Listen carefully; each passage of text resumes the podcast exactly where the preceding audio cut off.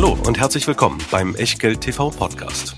Bevor es gleich losgeht, beachtet bitte unseren Disclaimer auf der gleichnamigen Unterseite auf www.echtgeld.tv. Auf die Inhalte dieses Disclaimers wird zu Beginn einer jeden Sendung explizit eingegangen. Und nun viel Spaß und gute Unterhaltung mit Tobias Kramer und Christian W. Röhl. Herzlich willkommen im Februar und wie es sich für einen Februaranfang und einen Monatsanfang ganz generell gehört, ist damit bei Echtgeld TV Feedback Time. Wir heißen euch dazu willkommen, haben zwölf Aktien vorbereitet und noch einen ETF. Und wir, das sind Christian Biröhl und Tobias Kramer. Herzlich willkommen also im zweiten Monat des Jahres. Der erste ist ja schon mal börslich einigermaßen spektakulär verlaufen und ihr habt euch wie üblich zu Feedback zwölf Einzelaktien ausgewählt, die wir euch gleich vorstellen, nachdem Christian sein übliches Statement zu Risiken und Nebenwirkungen geäußert hat. Zwölf Einzelaktien und ein Fonds heißt 13 Mal Meinungen zu euren Investments, euren Favoriten, aber auch nur das. Meinungen, Einschätzungen, Impulse, Impressionen, aber keine Rechtsberatung, keine Anlageberatung, keine Steuerberatung und kein keine Aufforderung zum Kauf oder Verkauf von Wertpapieren. Demzufolge natürlich auch keine Haftung dafür, was ihr mit diesen Meinungen anfangt oder eben nicht anfangt. Und heute gibt es natürlich auch wieder 13 Echtgeld-TV-Profile.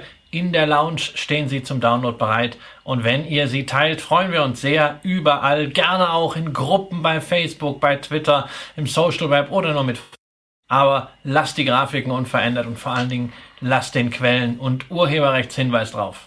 Genau. Und damit steigen wir jetzt gleich ein und zwar bei dem, bei dem ersten Wert äh, in dieser Sendung, nämlich einem ETF, wo es um den iShares Asia Pacific geht. Und auch den für den gilt, dass wir eben, was Christian ja eben schon gesagt hat, sehr stolz auf die Abrufzahlen sind, die wir mittlerweile haben, auch durch eure Unterstützung, durch eure, euer Teilen. Wenn euch also ein Einzeltitel gefällt, denkt daran, dass ihr auch bei YouTube mit den entsprechenden Timestamps direkt äh, Beiträge teilen könnt und Freunden, Freundinnen, äh, Kollegen und äh, Leuten, denen ihr irgendein Investment, was ihr schon mal getätigt habt, unter die Nase reiben wollt, äh, zuschicken könnt. Tut das reichlich, wann immer ihr Gelegenheit dazu habt. Und wenn ihr aber glaubt, nur weil wir hier jetzt iShares Asia Pacific zu stehen haben und da total viel Asien auch drin ist, dann sind wir gleich mal beim ersten Dingste. Ja, es ist also vor allem äh, Pacific. Äh, eigentlich müsste der heißen äh, iShares Ozeanien, denn 48% Australien, dazu 12% Neuseeland. Das Ganze garniert mit Hongkong und Singapur. Also eine Auswahl, wo man schon sagen muss, naja, also da einen einheitlichen, homogenen Anlagehintergrund zu finden, fällt schon verdammt schwer. Mehr als die geografische Nähe. Und zwischen Hongkong und Australien von Nähe zu sprechen, ist halt auch schon sehr gewagt. Ist da wirklich nicht. Insofern ähm, kommen wir mal weg von Asia kommen wir weg von Pacific und kommen zum eigentlichen, äh, zur Essenz dieses Fonds, nämlich zum Thema Dividende. Genau, denn darum geht es bei diesem Fonds und der ist ordentlich. Wenn ihr im Porträt von uns auf die aktuelle Zusammensetzung schaut, dann seht ihr, dass dieses Fondsvermögen A nur aus 30 Aktien besteht, dass der Anteil der Top 10 Aktien, da hatten wir auch schon extremere Werte, gerade in der Asiensendung, die wenn wir hier schon einen Titel haben, Asia Pacific, guckt euch diese Asien-Sendung unbedingt nochmal an, wenn euch ein Investment dort interessiert. Auch ein toller aktiver Fonds mit dabei. Aber bei diesem Unternehmen, äh, bei diesem Investmentfonds ist es eben so, dass der Anteil der Top 10 Aktien bei gerade mal 43 Prozent liegt bei 30 enthaltenen Unternehmen ist das eigentlich relativ moderat. Aber jetzt kommt's. Die Dividendenrendite liegt bei 7,5 Prozent, das KGV bei gerade mal 11. Also das ist ein Produkt, was sehr, sehr stark auf ausschüttungssensitive Anleger abzielt. Aber ähm, das war's dann auch so ein bisschen, ja. denn ähm, äh, nur auf Ausschüttungssensitivität zu setzen, ist ja noch nicht das Wahre. Wer dazu ein Buch lesen will, wird kaum für möglich halten, wie das heißt. Christian. Ja, natürlich heißt es cool bleiben und Dividenden kassieren. Dividenden kassieren, das funktioniert in Australien ganz besonders gut. In Australien sind die Dividendenrenditen am höchsten in der Welt, was daran liegt, anders als in Deutschland werden ausgeschüttete Gewinne dort steuerlich bevorzugt. Deshalb gibt es ein Incentive, immer schön viel rauszuhauen für die Unternehmen. Dividendenrenditen von 4, 5, 6 Prozent sind dort eher die Regel als die Ausnahme. Entsprechend natürlich auch die Ausschüttungsquoten sehr hoch. Ähm, logisch, dass natürlich diese Unternehmen hier in dem Fonds noch mal mehr bieten. Und es ist auch völlig legitim, wenn man sich für ein solches Investment entscheidet. Man sollte nur wissen, das, was man ausgeschüttet bekommt, ist dann auch im Grunde realistischerweise der Gesamtertrag. Den Fonds gibt es schon seit über zehn Jahren und er ist heute ungefähr dort, wo er Anfang 2008 schon war. Und auch der Dividendenbetrag ist nicht gewachsen. Wenn man das in Euro umrechnet, äh, sind wir auch ungefähr so plus minus zwei Cent auf dem Niveau von vor zehn Jahren. Ähm, das ist nicht schlecht. Man hat dann auf seinen Einstand immer irgendwie seine fünf Prozent gemacht. Wenn man ihn damals in der Finanzkrise günstig bekommen hat, wie bei allen Investments, ist natürlich die Yield on Cost, die realisierte Dividendenrendite umso höher. Aber es ist wirklich nur ein Investment da rein, dass man möglichst Wertstabilität plus Ausschüttung bekommt. Es ist kein Investment in die Fantasie irgendeines asiatisch-pazifischen Wirtschaftsraumes, selbst wenn, das muss man sicherlich positiv hervorheben, im Gegensatz zu vielen anderen Dividendenindizes wir hier eine etwas ausgewogenere Sektorallokation haben. Häufig dominiert dann doch sehr stark der Finanzsektor. Hier haben wir zumindest mal Kommunikation, Telekommunikation vor allen Dingen, aber auch Medien mit dabei, Finanzen, zyklische Konsumgüter, so annähernd auf einem Level. Ja, was mich bei diesem Fonds ja am meisten ärgert, ist, die eigene Dusseligkeit, äh, weil ich Anfang 2009 und zwar direkt, äh, als der Fonds wirklich sein Tief gemacht hat, durch, sowohl durch Australien als auch durch Neuseeland,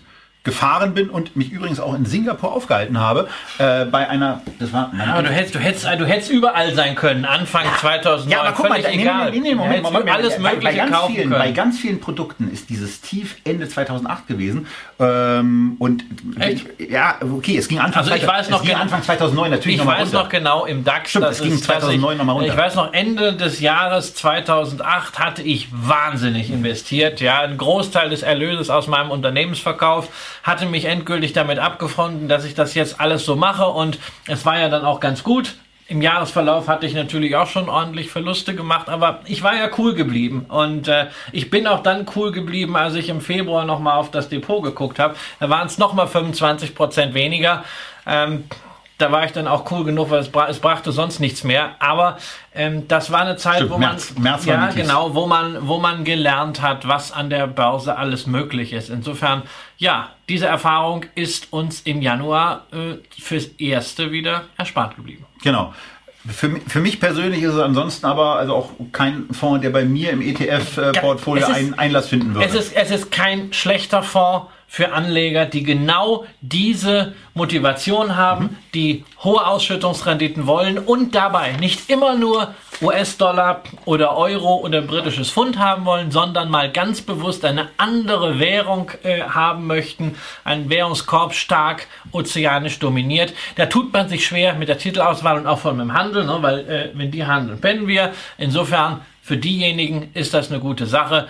Für diese spezielle Motivation ist der Fonds auch von den Konditionen fair und man sollte auch mal erwähnen, 400 Millionen Euro sprechen dafür, dass es den Fonds auch noch ein bisschen geben wird, weil bei dem Volumen hat auch eine Investmentgesellschaft Spaß dran. Genau, auch bei den 0,59 Prozent, das ist dann schon ganz nett.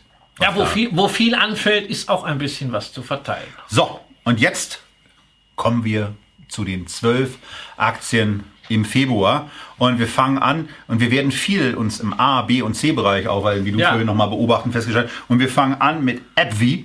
Ähm, und äh, wenn man wenn man dort sofort auf die rechte Seite vom Echtgeld TV Porträt guckt, dann sieht man sehr günstige Werte, 10,8, 8,9 als KGV, das sieht Herr Kramer sehr, sehr ist schon wieder elektrisiert. Ja, ja, er ist, er, er ist natürlich in der Tat äh, da schon einigermaßen aufmerksam.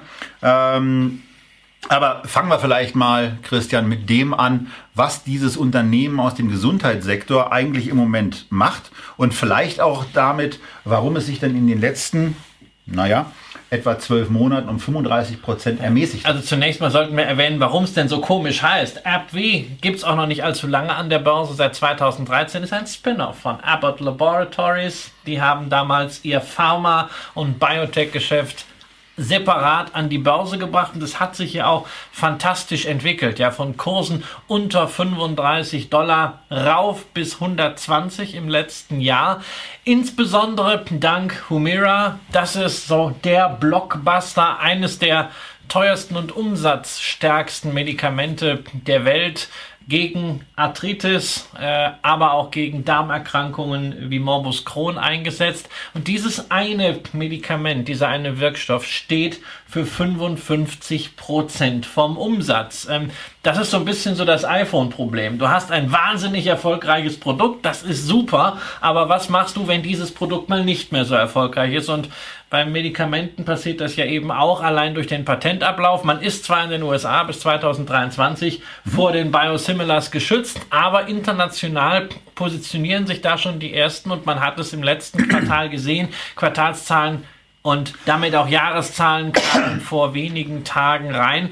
Ähm, der Umsatz von Humira ist auf Quartalsbasis rückläufig gewesen. Das ist natürlich ein erstes Warnsignal, ähm, weil man natürlich nicht weiß, kriegt er wie das hin, andere Medikamente, die natürlich da sind, in dem Volumen auszurollen, dass dann perspektivisch rückläufige Umsätze von Humira aufgefangen werden können. Und wir wissen ja, wie wichtig dieses Thema dann ist. Wenn Umsätze rückläufig sind, dann sind eben auch EBITDAs und Jahresüberschüsse in der Regel um äh, rückläufig. Was hier schon mal auffällt, ist, dass äh, Umsatzwachstum stärker ist als EBITDA-Wachstum, stärker ist als Jahresüberschusswachstum. Also da haben wir schon einen kleinen negativen Trend äh, auf der Auswertungsebene. Und was ganz wichtig ist, gerade vor dem Hintergrund eines eventuell abnehmenden Umsatzes und EBITDAs, und dann auch Jahresüberschuss, ist das Verhältnis zu den Verbindlichkeiten. Denn die Nettoverbindlichkeiten betragen hier 32 Milliarden. Also wir sind schon bei dem von uns gemeinhin als, naja, äh, zumindest kritisch beachtenswerten Wert von drei angekommen. Ja, also die hauen äh, äh, richtig Kohle raus für Dividenden, 5,6% Rendite, ähm, für Aktienrückkäufe. Und äh, natürlich kommt auch hinzu, sie brauchen viel Geld für die Forschung, denn äh, das ist sicherlich das Pharmaunternehmen, was am nächsten an der Biotechnologie ist, wahnsinnig forschungsintensiv. Es ist natürlich eine große Wachstumsstory, aber in dieser Situation würde man natürlich sich wünschen, dass sie mal ein bisschen den Druck vom finanziellen einen Kessel nehmen und nicht auch noch Aktien zurückkaufen, vielleicht auch mal bei der Dividende ein bisschen auf die Bremse treten. Sie muss ja nicht weiterhin um 21% PA äh, wachsen. Es muss ja auch nicht eine 60er Ausschüttungsquote sein. Eine 40er tut es ja auch schon mal um einfach mal ein bisschen flexibler zu werden. Da gibt es auch immer natürlich dann Möglichkeiten, dass man mal etwas zukaufen will. Insofern das ist ein sicherlich großartiges Unternehmen, aber wenn wir mal die Top 10 Pharmafirmen nehmen von der Marktkapitalisierung und in dieser Liste ist AbbVie trotz des rückläufigen Kurses immer noch die Nummer 8, ist es sicherlich auch die spekulativste Geschichte. Also es ist keine Alternative zu einer Pfizer, die wir hier schon besprochen haben, zu einer Novartis, zu einer Roche oder auch zu einer Johnson Johnson, die ja fast schon ein Pharmafonds ist mit diesem riesigen Portfolio, was auch sehr stark im Consumer-Bereich drin ist. Insofern, das ist eine Spezialsituation. Für mich eher etwas, was man jetzt dazu nimmt, wenn man schon drei, vier Pharmawerte hat, sich quasi seine eigene Pharma-Allokation aufbaut, dann ist das sicherlich ein seriöser, solider Kandidat. Aber ansonsten ansonsten kein bloß nicht Basisinvestment im Pharma. Heißt aber dann auch, das äh, betrifft dann eher die Portfolien, die über 50, 60 ja. Einzeltitel verfügen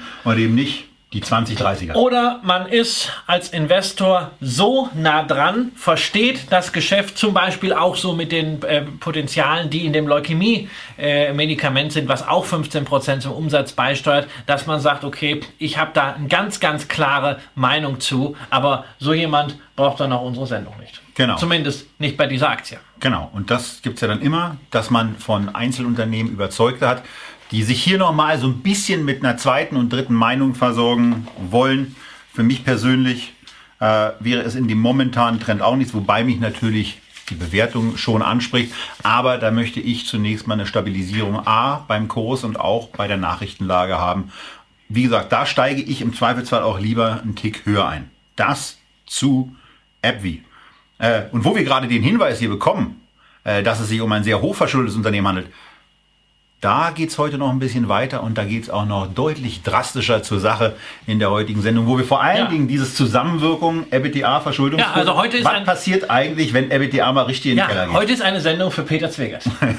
ja. So, und damit sind wir bei der zweiten ähm, Aktie, wo das Verschuldungsniveau, Oh, das mal gleich entspannt. vorweg, relativ entspannt ist. Wir sind da bei einem Faktor von zwei. Damit fühlen wir uns ganz wohl. Die Bewertung 11,3 erwartetes KGV, da schon mal attraktiv. Wir haben hier ein vermeintlich ein vermeintlich britisches Unternehmen, was inzwischen aber einen Großteil, Christian, seiner Umsätze in den USA, in Kanada macht. 87 Prozent sind es. Und womit zum Geier verdienen die ihr Geld? Die vermieten ja, Ausrüstung, die man braucht zum Bauen oder für handwerkliche Tätigkeiten, also zum Beispiel Hebebühnen, zum Beispiel kleine Bagger, äh, zum Beispiel Bohrausrüstungen, ja, alles das, was man braucht zum Reparieren oder zum Anbauen, zum Umbauen, was in der ja, Anschaffung für viele Privatleute, aber vor allen Dingen, dass die Zielgruppe für kleinere Handwerker einfach zu teuer ist, auch von der Liquidität her, aber was natürlich hier für ein gutes Geschäft sorgt, Genau. weil man sich breit finanzieren kann. Und das funktioniert eben bei, bei Groß- und Kleingeräten im Baubereich. Wer sowas mal im etwas kleineren Bereich erleben will und sich vorstellen will, wie viel Kohle man damit verdienen kann, der sei, dem sei einfach mal empfohlen, eine Veranstaltung in einem Hotel anzufragen und dabei mal zu erfragen, was denn die abendliche Miete eines Beamers kostet. Da wird man mit Preisen von 150, wenn es günstig ist, bis hoch auf 300, 400 Euro konfrontiert.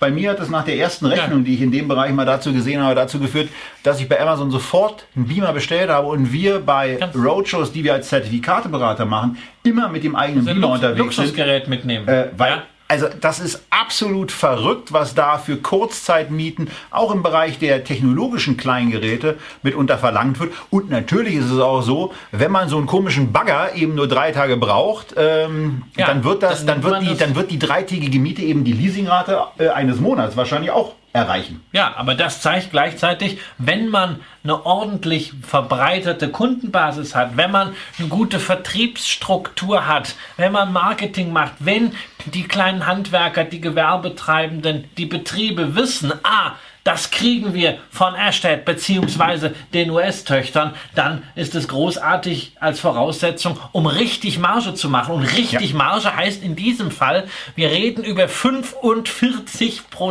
EBITDA-Marge. Rock'n'Roll. Ja, das ist, das ist wirklich Rock'n'Roll.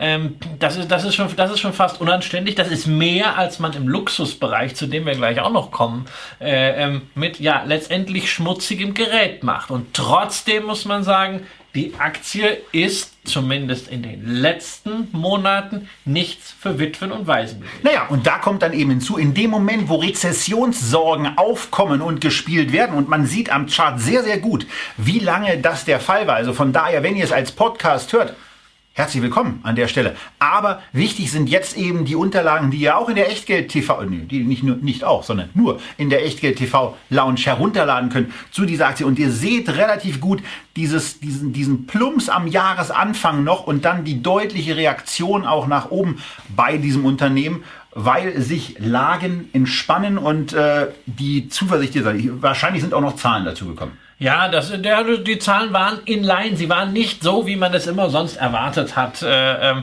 man hat ja Unternehmen, die schaffen es, immer die Erwartung zu über, äh, übertreffen und dann ist die Erwartung schon so, dass die Erwartung übertroffen wird. Und wenn die Erwartung zwar übertroffen wird, aber nicht die Erwartung übertroffen wird, dass die Erwartung übertroffen ist, dann steht man am Ende wieder blöd da. Haben wir gleich auch wieder ein Unternehmen, bei dem das gestern der Fall war, ähm, nämlich äh, ähm, bei PayPal. Ne? Ähm, Wo die erwartete Erwartung Genau. äh, anders erwartet Genau, wurde sie auch und so weiter. Egal. Genau. Ähm, und, und man sieht es auch, du hast es angesprochen, den Chart im Profil. Ja, ich meine, die Aktie hat sich seit 2008 verhundertfacht zwischenzeitlich, jetzt immer noch verachtsigfacht. Kam natürlich auch aus einer absoluten Krisensituation Ja, heraus. natürlich. Aber in es den ist, USA. es ist, ein, ist eine großartige Wachstumsstory. Und eigentlich kauft man diese Aktie nicht heute in dieser Situation. So eine Aktie kauft man dann, wenn gerade niemand wirklich anfangen möchte, äh, was zu machen, was zu bauen, ein Loch zu buddeln oder irgendwo äh, am Haus anzubauen, äh, weil gerade alles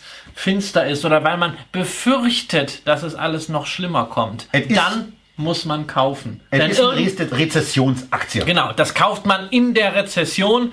Ähm, gerne auch, wenn sie schon ein bisschen dauert, weil irgendwann kann sie auch noch länger dauern, aber gewisse Sachen müssen halt gemacht werden. Ähm, nichtsdestotrotz, ähm, man muss nicht unbedingt auf eine Rezession warten. Man kann hier auch einen Fuß in die Tür stellen. Das KGV, wie gesagt, ist äh, überschaubar. Und natürlich auch das Unternehmen wird eine saure Gurkenzeit sehr schön mit Dividenden, zumindest auf einem Niveau von 2%, äh, überdauern können. Der Payout ist sehr gering, aber immerhin auf diesem Niveau 13 Jahre die Dividende ohne Unterbrechung erhöht. Das ist so ein bisschen Grundversorgung, die es dann drauf gibt und zeigt auch hier wieder, es ist wirklich Unternehmensqualität im Sinne eines Wachstumswerts dabei, der gar kein typischer Wachstumswert ist. Eine Sache ist mir noch wichtig hier zu erwähnen, gerade weil eine Ex-Kollegin von mir ähm, von der Berliner Sparkasse einen Ehemann hatte und wahrscheinlich immer noch hat, äh, der ein solches Geschäft in Berlin betrieben hat. Und wenn da eine Bilanzstruktur mal nicht sauber aufgestellt ist, dann kann es mit so einem Unternehmen eben auch ganz schnell äh, einen anderen Gang nehmen, denn dieses Unternehmen ist beispielsweise in die Insolvenz gerutscht. Und hier haben wir eben eine Situation, wo wir zwar mit 3,64 Milliarden, 3,2 Milliarden Nettoverbindlichkeiten natürlich eine ordentliche Position haben. Aber die sind A, verhältnismäßig günstig für so ein Unternehmen refinanziert mit 4,7 Prozent. Die Gesamtzinsbelastungen, die im Moment so da sind, sind 127 Millionen Pfund. Und äh, wir haben, wenn wir uns ähm, dann eben vergegenwärtigen, dass sich in einer Krisensituation eben so ein EBITDA auch mal halbieren oder vierteln kann, äh, eben immer noch die Situation, dass der Kapitaldienst für dieses Unternehmen erbringbar bleibt. Und das ist das Wichtige und das, äh, wenn sowas passiert, dann haben wir auch den Moment, wo eine solche Aktie vielleicht noch interessanter ist. Aber wer sie jetzt haben will, der packt halt seinen Und- Fuß jetzt und schon noch einen rein. Hinweis, Brexit, dem Geschäft wird es nicht allzu viel anhaben, denn den Amerikanern ist relativ egal, ob jetzt Brexit stattfindet oder nicht. Und die sorgen nun mal zusammen mit den Kanadiern für 87 Prozent der Umsätze. So, äh, und damit kommen wir zum nächsten Unternehmen und wir sind beim Buchstaben B angekommen und damit auch in München, nämlich bei den Bayerischen Motorenwerken. Ähm, und wir nehmen hier die BMW Stammaktie unter die Lupe. Es gibt natürlich auch noch die Vorzugsaktie, wo man Blick nach rechts unten ähm, statt einer Dividendenrendite von 5,2 Prozent, die jetzt erwartet wird, eine von 6 Prozent ähm, kriegen sollte, wenn und damit sind wir gleich beim, beim ersten Punkt, den du dir äh, auch noch angeguckt hast. Denn was BMW so macht, müssen wir höchstwahrscheinlich nicht erklären. Äh, bei der Dividende gibt es im Moment so ein bisschen Spekulation. Ja, also es gibt äh, natürlich jetzt gerade die Rakeleien, wie wird denn die Dividendensaison laufen? Die Ankündigungen für die deutsche Dividendensaison kommen ja so im Februar, Anfang März zumindest von den Großunternehmen. Und bislang im DAX stehen da bei den Analysten zwei Unternehmen mit einer kalkulierten Dividendensenkung. Zwar nur eine kleine Senkung, aber es ist eine Senkung. Bei BMW wird davon ausgegangen, dass nach vier Euro im letzten Jahr jetzt nur noch 3,80 kommen. Wie gesagt, das ist Spekulation der Analysten. Das andere Unternehmen, ähm, bei dem man über eine Dividendensenkung spekuliert, ist Daimler und das zeigt schon, wie die Situation in der deutschen Automobilindustrie so gesehen wird. Ich persönlich bin, wenn ich mal meine Glaskugel nehmen darf, nicht der Meinung, dass dort äh, gekürzt wird. Ich habe das heute auch in einem Interview mit der Stuttgarter Zeitung und Blick auf Daimler nochmal gesagt, wenn es denn wirklich so käme, wäre das ein ganz fatales Signal. Wenn man also sagt, also wir müssen jetzt mal so, so ein paar Cent kürzen. Ähm, Bei das- der niedrigen Ausschüttungsquote bei der, auch. ne? ja, äh, das, das wäre, das wäre wirklich, dann wüsste man, wie schlecht es um die deutsche Automobilindustrie wirklich steht. Ähm, bis jetzt haben wir ja immer noch die Hoffnung, dass die Stimmung viel schlechter ist als die Lage. Und das ist ja auch die Motivation, mit der man an ein Investment in Daimler, aber auch in BMW rangehen muss. So, was jetzt auch noch wichtig ist, wenn man auf die linke Seite vom Porträt schaut, dann den Blick auf die Verbindlichkeiten fallen lässt. Da stehen bedrohliche 98 Milliarden Euro äh, auf der Soll-Seite. Äh, wichtig dabei zu erwähnen ist auch noch, dass es eine relativ ordentliche Cash-Position gibt, die diese, die diese Verbindlichkeiten auf der Nettoebene auf 44 äh, bereinigen. Ähm, das ist nicht so ganz unwichtig, denn es ermöglicht auch auch zumindest für bestimmte Investitionen äh, Kapital in der eigenen Hand zu haben. Ja, die sind, die sind, die sind schon handlungsfähig. Außerdem muss man natürlich hier auch immer bei der Verschuldung äh, aufpassen. Äh, wofür kommt denn jetzt die Verschuldung zustande? Denn beide großen Autohersteller äh, aus Deutschland Süden betreiben ja auch Finanzierungsgeschäft, refinanzieren sich auch dafür wieder im Kapitalmarkt. Wenn sie es nicht könnten, das ist eher ein Zeichen der Schwäche.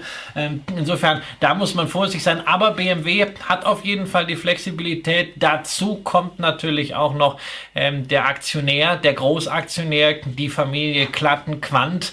Ähm, das ist halt eine andere Stabilität, als man sie beispielsweise bei Daimler hat, wo immer die Frage ist, äh, gibt es eigentlich einen, der sich als Ankeraktionär definiert und äh, wie zuverlässig ist der, wenn es hart auf hart kommt oder wenn wir dann auf ausländische Investoren Rücksicht nehmen müssen. Ähm, was wollen die denn, wenn sie in Krisenzeiten nochmal Kapital nachschießen müssen? Die Situation dort ist bei BMW sicherlich entspannter, selbst wenn auf der Makroebene äh, dieselben Probleme oder zumindest dieselben Fragen vorhanden sind.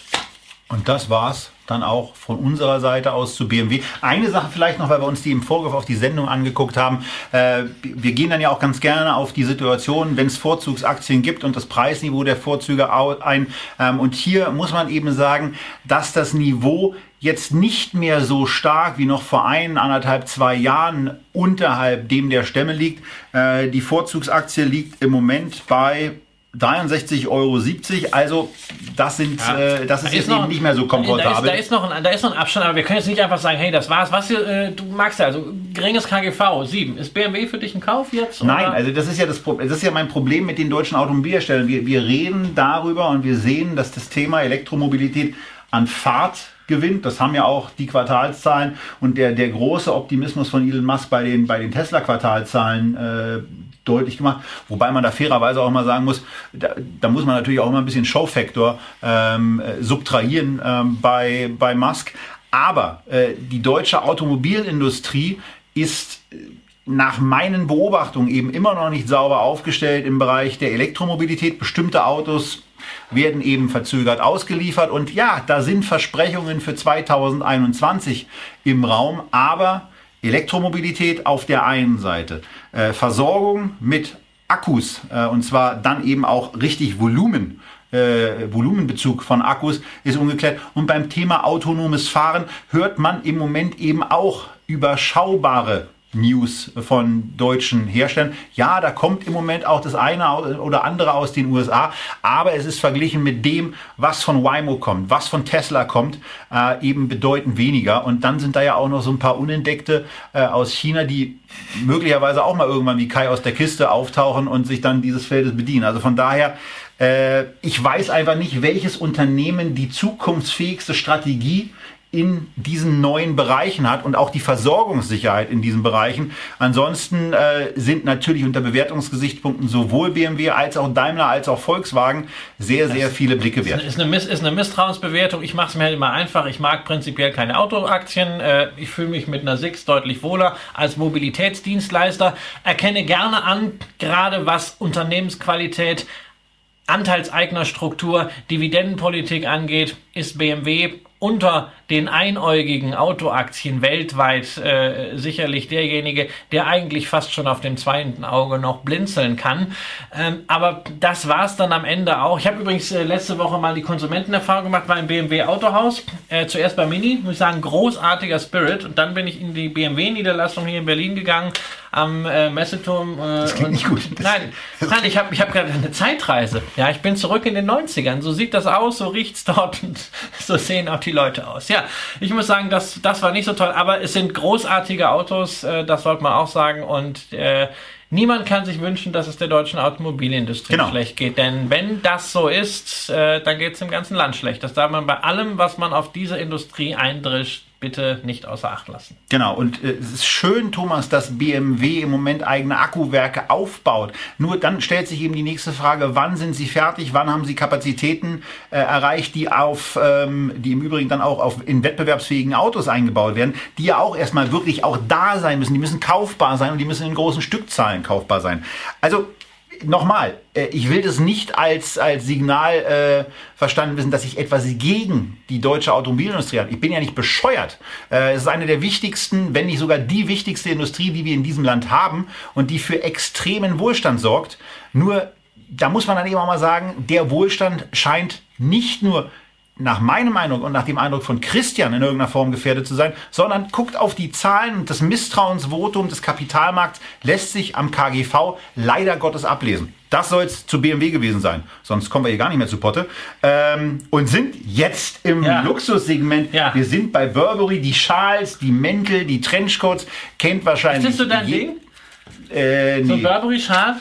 Also mir, mir war das immer zu old-fashioned. Äh, ähm, ich finde die ganz. Meiner, meiner Frau auch, aber irgendwann hat sie dann gesagt, ach, also die haben jetzt da so eine schöne Tasche so mit Pink, also die finde ich ja ganz nett. Und als sie dann unter Weihnachtsbaum lag vor zwei Jahren äh, mit so einem kleinen äh, rosa Schal dazu, ähm, hat das dann doch mal ganz gut Eindruck gemacht. Äh, ist allerdings, äh, muss ich sagen, auch äh, für mich ein Vergnügen gewesen, das zu kaufen, weil ich habe es bezahlen dürfen aus äh, Dividenden von Burberry. Ich habe nämlich die Aktie tatsächlich gekauft äh, äh, und zwar, ne, Timing is a bitch, aber manchmal trifft man sie und an der Stelle hatte ich mal Glück, äh, wirklich knapp über 1000 äh, Pence und äh, ja, habe also diese Aktie noch immer, aber sie steht bei mir sicherlich äh, nicht auf der positiven Watchlist, sondern auf der Watchlist für Time to Say Goodbye. Und das hat simple, fundamentale Gründe. Nämlich zum Beispiel ein KGV, was zwar so einigermaßen für so eine Luxusbrand okay wirkt. Aber wenn man dann sieht,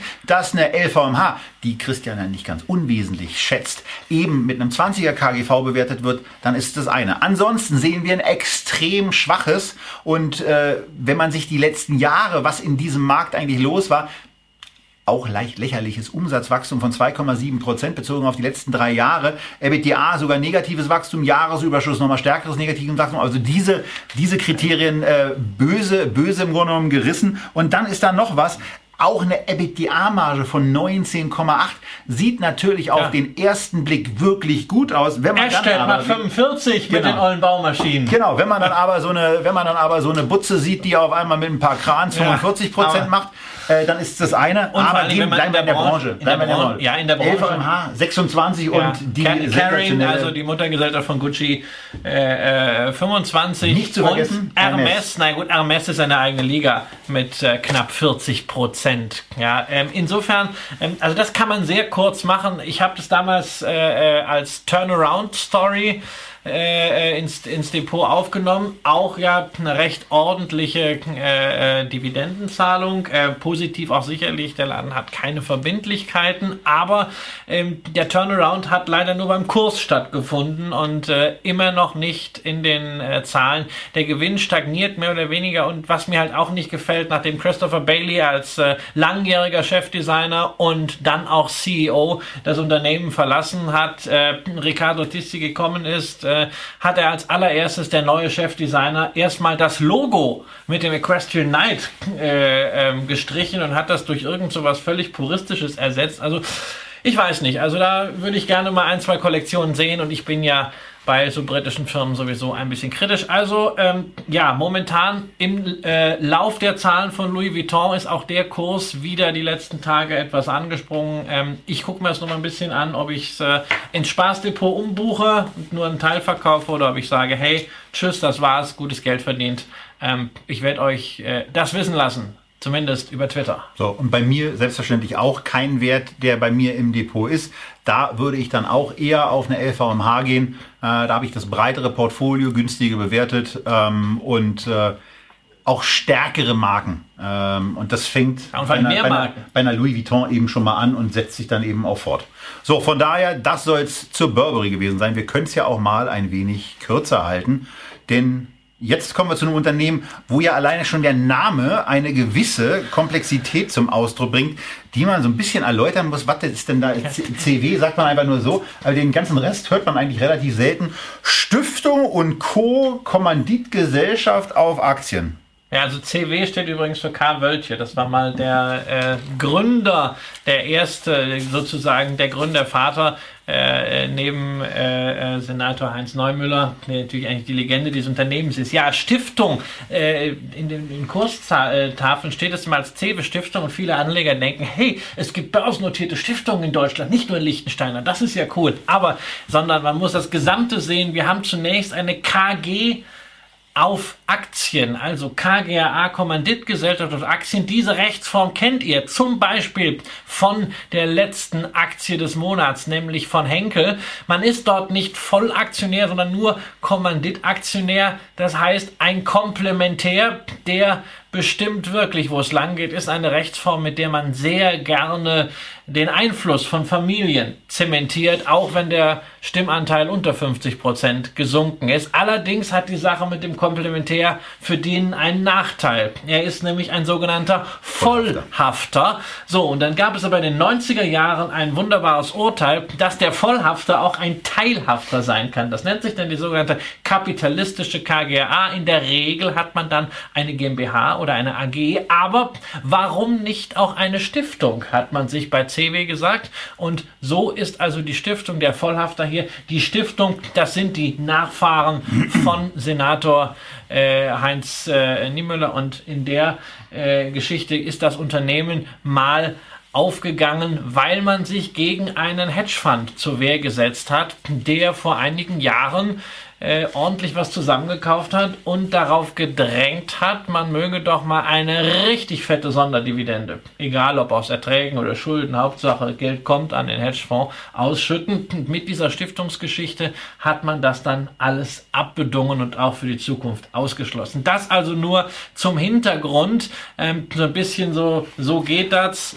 Ähm, und damit haben wir jetzt zwei Minuten dieses Unternehmens quasi damit verbracht, nur mal den Namen zu erklären ja. und sind noch gar nicht bei dem Hauptprodukt Produkt, wo sie eine sensationelle Marktposition ja haben. Das Fotobuch unter anderem äh, ist ein Produkt, wo man dann eben mal sagen muss, 9,4 Millionen Fotobücher werden in Deutschland verkauft. 6 Millionen davon kommen von diesem Unternehmen. Und damit ist CW auch mal ein Nachweis, dass es sehr wohl deutsche Unternehmen gibt, die im Zeitalter der Digitalisierung den kompletten Wandel bewältigen, schaffen können, erfolgreich schaffen können. Denn früher hat man eben Fotos entwickelt und heute macht man war, diese Fotobücher. Es war ein klassisches Fotolabor. Das heißt, wenn du in ein Fotofachgeschäft gegangen bist, deine Rolle dort abgelegt, das ist wieder, ja, die Opas erzählen wieder vom Krieg. Ne? ja, Rolle, es gab mal Filme, die man in Kameras dahin, dahin gelegt hast. Die sahen dann, nicht immer so aus. Dann haben sie das in ein Tütchen gepackt und zu CW geschickt. Das war das Stammgeschäft von denen. Das haben sie großartig gemacht, aber sie haben sich komplett neu erfunden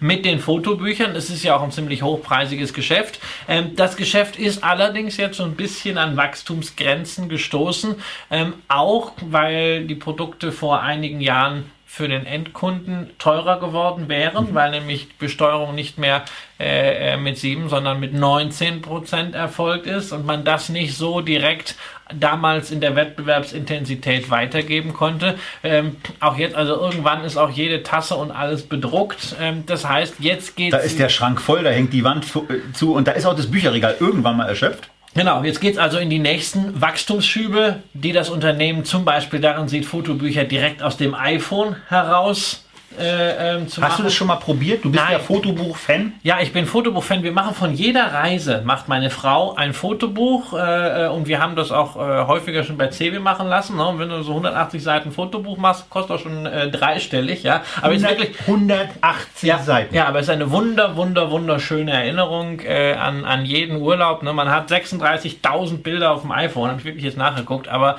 das, was dann da drin ist, ist so die Essenz und das blättern wir durch. Ich käme nicht auf die Idee, mich abends abends äh, aufs Sofa zu setzen und sagen, komm, wir gucken mal die Fotos von 2013 an. Aber so ein Fotobuch Karibik 2013 rausholen, großartig und äh, das zeigt ja auch, es gibt selbst im digitalen äh, 9,4 Millionen äh, Events, bei denen Menschen gesagt haben, hey, da möchte ich was Haptisches draus machen.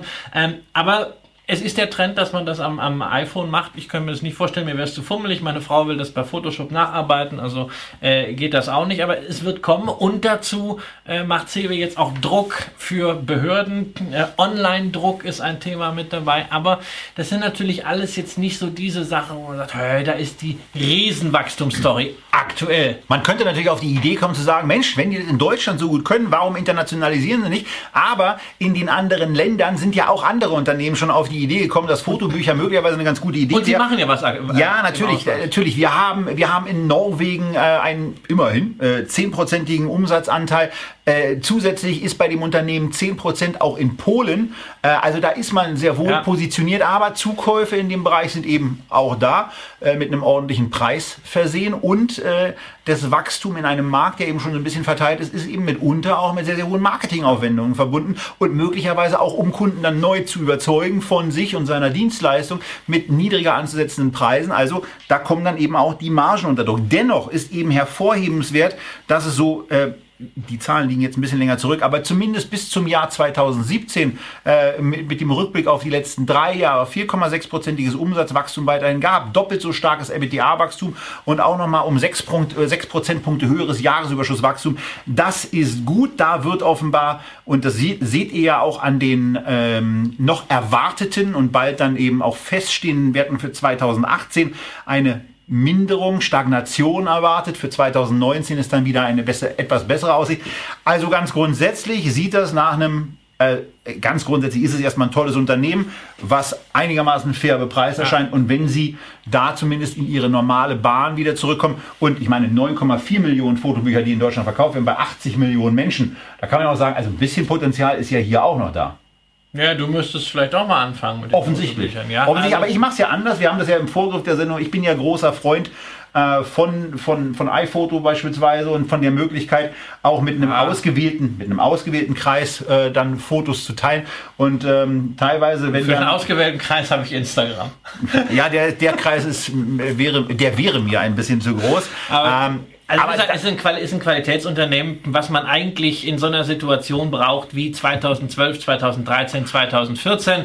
Ähm, und wenn man es da gekauft hat mit damals Kursen von unter 40 oder maximal 40 und man hat jetzt die Dividende letztes Jahr 1,85, dieses Jahr wahrscheinlich 1,85 oder 1,90 in die Richtung sollte es gehen. Naja, dann reden wir hier über einen soliden 5, 6 Prozenter ähm, und so eine Aktie gibt man dann nicht mehr her, solange alles andere stimmt und das ist der Fall insbesondere auf der Finanz. Und an alle anderen sei bei der Gelegenheit vielleicht auch mal erwähnt, dass wir in den Live-Sendungen äh, immer auch noch nach den entsprechenden Live-Schaltungen äh, die eine oder andere ähm, Kaltgetränkversorgung, das eine oder andere Bier für Fragen, Austausch und so weiter zur Verfügung stehen und in der Regel da noch mal eine halbe Stunde dranhängen. Also wenn ihr noch nie bei einer Live-Sendung dabei wart, dann geht auf echtgeld.tv, meldet euch für die Echtgeld TV Lounge an, dann bekommt ihr von uns regelmäßig die Hinweise, wann die Live-Sendungen stattfinden und ähm, wir brauchen möglicherweise bald eine neue Lizenz, äh, um das auch entsprechend darstellen zu können.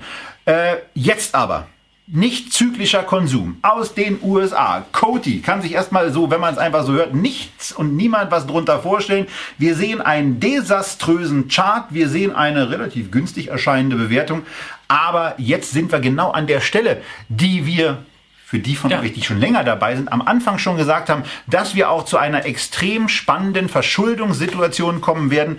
Denn hier, Ein Fall für Äh, Peter Zwegert. denn hier ist es eben in der Tat so, dass die Nettoverbindlichkeiten äh, auch bei den Verbindlichkeiten sind, wo sie stehen. Also wir reden hier über echte ähm, 8 Milliarden US-Dollar, die da auf der Uhr stehen, die auch mit 3,5 Prozent im Moment noch sehr, sehr günstig bis 2023 refinanziert sind. 285 Millionen muss dieses Unternehmen im Moment jedes Jahr aufbringen. Und was ihr extrem gut dann eben am Echtgeld TV Chart sehen könnt, insbesondere bei dem adjustierten Gewinn pro Aktie, dass es von 2016 auf 2017 einen brutalen Einbruch um 70 Prozent gab. Und ähnliches dürft ihr dann eben auch beim EBITDA äh, unterstellen. Bezogen auf drei Jahre mag es positiv gewesen sein, aber bezogen auf 2016, 17, 18 ist es eben äh, nicht mehr so richtig komisch. Wobei mich lustigerweise, jetzt wo, wo ich das gerade hier so sage, schon wundert, warum wir dann 12,8-prozentiges Wachstum haben. Äh, das passt eigentlich nicht so richtig in diese, in diese Geschichte da rein. Denn eigentlich sind wir davon ausgegangen, dass wir ein deutlich höheres EBITDA in der Vergangenheit hatten. Also da ist aber trotzdem eine Situation, die gefährlich ist. Denn wir haben das knapp zehnfache vom jetzigen EBITDA bei den Schulden. Ja, das ist ja auch nichts Schlimmes, wenn die Ertragsseite sehr, sehr stabil ist. Umgekehrt, ja, ähm, übrigens. Schulden das, zehnmal das, so hoch ja, wie ja, das aber das, äh, ähm, das ist halt hier noch die Frage. Aber wir sollten natürlich erstmal darüber reden, was ist das überhaupt für ein Unternehmen? Coty ist ein Unternehmen, was letztendlich ein bisschen deutsche Wurzeln hat. Ähm, äh, denn es gehört äh, auch zum Einflussbereich der Familie Reimann, die ja ansonsten durch Rekit Benckiser und jetzt vor allen Dingen durch Dr. Pepple Keurig, also das große Kaffee-Getränke-Imperium, obendrein Panera Bread, Pret à Manger für Furore sorgt. Und ja, das ist noch so ein Überbleibsel aus den Stamm- Büchern der Sippe. Äh, man hat das Ganze ergänzt und Coty ist inzwischen der größte Parfümhersteller der Welt, ähm, fertigt in Lizenz für große Namen wie zum Beispiel Burberry, wie zum Beispiel Boss das Parfüm, aber auch für Adidas. Dazu gibt es einen sehr, sehr großen Bereich, der sich mit Haaren beschäftigt, insbesondere die Vella-Produkte zählen dazu und zwar sowohl für die Privatanwender als auch für den professionellen Bedarf. Also wirklich ein Kosmetikriese, damit eigentlich ein ziemlich spannendes Business. Allerdings sieht man hier, was passiert mit einem spannenden Business, wenn man es auflädt mit Schulden. Das haben sie gemacht damals 2015, als sie sich einigten mit Procter Gamble auf die Übernahme einer ganzen Reihe von Geschäftsbereichen. Nicht umsonst haben wir hier 28% Umsatzwachstum durchschnittlich die letzten drei Jahre. Das kriegst du im Kosmetikbereich nicht hin, organisch. Da musst du zukaufen. Und das ist ja das große Thema bei allem, was die Reimanns machen, beziehungsweise die Family Offices von Reimanns, die JAB Holding. Es wird zugekauft, zugekauft, neu arrangiert und das alles auf Pump. Naja, funktioniert ja bei der JAB Holding auch ganz gut, weil Mario Draghi, sprich die EZB, ja im Rahmen des Aufkaufprogramms. Der kauft ja alles. Auch, der kauft alles, auch Omas alten Gartenstuhl irgendwann. Ähm, aber er hat vor allen Dingen auch Anleihen der JAB Holding äh, gekauft. Nur bei Coty hat das alles nicht so gefruchtet und Coty ist jetzt auch in einer Situation, wo dieses erfolgreiche erfolgreiche Family Office JAB zum ersten Mal richtig Schaden nimmt, weil bislang standen dort drei Herren an der Spitze, die die Investmententscheidungen getroffen haben. Einer davon, Bart Beck, ist bei Coty CEO gewesen und ist nun gefeuert worden, wird sich auch aus diesem Trio verabschieden müssen. Ähm, das zeigt, wie ernst die Situation hier ist. Man hat richtig gute Marken, die top positioniert sind, ähm, die natürlich auch nach wie vor intakte Cashflows liefern, aber man hat das Ganze so vollgeladen mit Schulden, will sich das aber natürlich auch nicht dergestalt eingestehen, dass man sagt, naja, wir setzen jetzt mal den Fokus auf Schulden Rückzahlung, sondern man haut weiterhin Kohle raus für Dividenden. Na klar, JAB braucht ja Geld, insbesondere die Manager und auch die Familie Reimann, die noch 38 Prozent hält. Und man kauft weiterhin Aktien zurück, statt einfach mal zu Was in so einer Situation ja. einfach nicht geht. Ja. Also das, das kann nicht sein, dass man, dass man in der Situation, wo man äh, das Geld auch fürs Unternehmen deutlich sinnvoller nutzen könnte, indem man Verbindlichkeiten abbaut, dass man da auf die Aktienseite geht. Das ist also irgendwo, da, da, da, da, ist auch in Ordnung, dass der gefeuert worden ist. Also wenn er dafür verantwortlich war, ist es die Ja, es ist, es ist halt alles mit relativ hohem Leverage immer gefahren. Auch die, die Kaffee-Stories, das läuft alles mit Leverage. Man sieht hier, wozu das führen kann. Also auch da immer ein bisschen vorsichtig. Nur weil da drauf steht, deutsches Familienunternehmen, heißt das nicht, äh, dass es wahnsinnig konservativ ist. Und für mich gibt es eigentlich in dieser Situation äh, zwei Lösungen. Also, dass das Unternehmen wirklich äh, äh komplett vor die Wand fährt, Pferd äh, sehe ich nicht, sondern entweder kriegen sie den Turnaround hin oder sie werden es verkaufen, vielleicht auch filetiert verkaufen. Also unsere letzte Aktie des Monats, Henkel, wäre natürlich ein interessanter Abnehmer, zumindest für Teile davon, denn die hatten sich ja auch schon mal um Weller beworben. Die Frage ist nur. Und da war die Struktur der Bilanz eben auch noch eine ganz ja. andere. Also wie da eine Versch also das Henk passt von der Verschuldung sind Henkel könnte sich da richtig, gut bedienen. Richtig gut rein. Die hätten mit diesen 8 Milliarden auch nicht so ein ja. Problem, weil sie eben ein ganz, ganz anderes EBITDA haben. Wer das nochmal gucken will und da auch die beiden Sachen vergleichen will, ja, kann sich zum einen natürlich die Unterlagen in der Echtgeld TV runterladen, aber er kann auch auf YouTube in die andere Sendung bei Henkel direkt rein. Ist eine, ist, eine ganz, ist eine ganz heiße Kiste. Ähm, die Frage ist, Turnaround operativ oder Turnaround vom Preis her durch eine, äh, durch eine Übernahme. Letzteres kann natürlich auf einem sehr, sehr viel tieferen Niveau erfolgen, sodass man selbst... Henkel hat Zeit. Ja, und man darf halt nicht vergessen, auch bei 7,19 Euro, selbst wenn eine Aktie von über 30 kommt, auch bei 7,19 Euro sind noch 100% Verlust wieder möglich. Insofern ganz, ganz heißes Ding. Was sich natürlich auch, wenn sich einfach das Sentiment verbessert, irgendwie ein guter neuer CEO, ein gutes neues Team dahin kommt, einmal ein gutes Quartal wieder drin ist, kann eine solche Aktie, wir haben das bei Fossil, wir haben das bei Footlocker gesehen, auch mal ganz schnell 100% machen. Aber es ist eine super, super heiße Kiste. Das soll es zu Coty gewesen sein. Und wir kommen jetzt zu einer Aktie, die jedem Kraftwerk-Fan eigentlich ein Lächeln ins Gesicht zaubern muss. Wir sind angekommen bei Fanuc, ähm, einem ja, Industrieunternehmen aus Japan, was zu 51 Prozent äh, Roboter, Industrieroboter herstellt und verkauft und mit den restlichen 49 Prozent auch in dem Bereich tätig ist, Automatisierungstechnik. Ähm, da eigentlich dann aber schon einigermaßen ordentlich bewertet ist, für, insbesondere für ein japanisches Unternehmen. Also ein 23er ja. KGV ist ambitioniert. Der Kurs sieht auch einigermaßen belämmert aus. Äh, auch die Gewinnentwicklung, wenn man den adjustierten Gewinn im Echtgeld-TV-Porträt sieht, äh, nennen wir ihn mal holprig. Also eine wirkliche Wachstumsstory ist in diesem Bereich, der ja schon als latent zukunftsträchtig beschrieben wird, eigentlich nicht so richtig zu erkennen.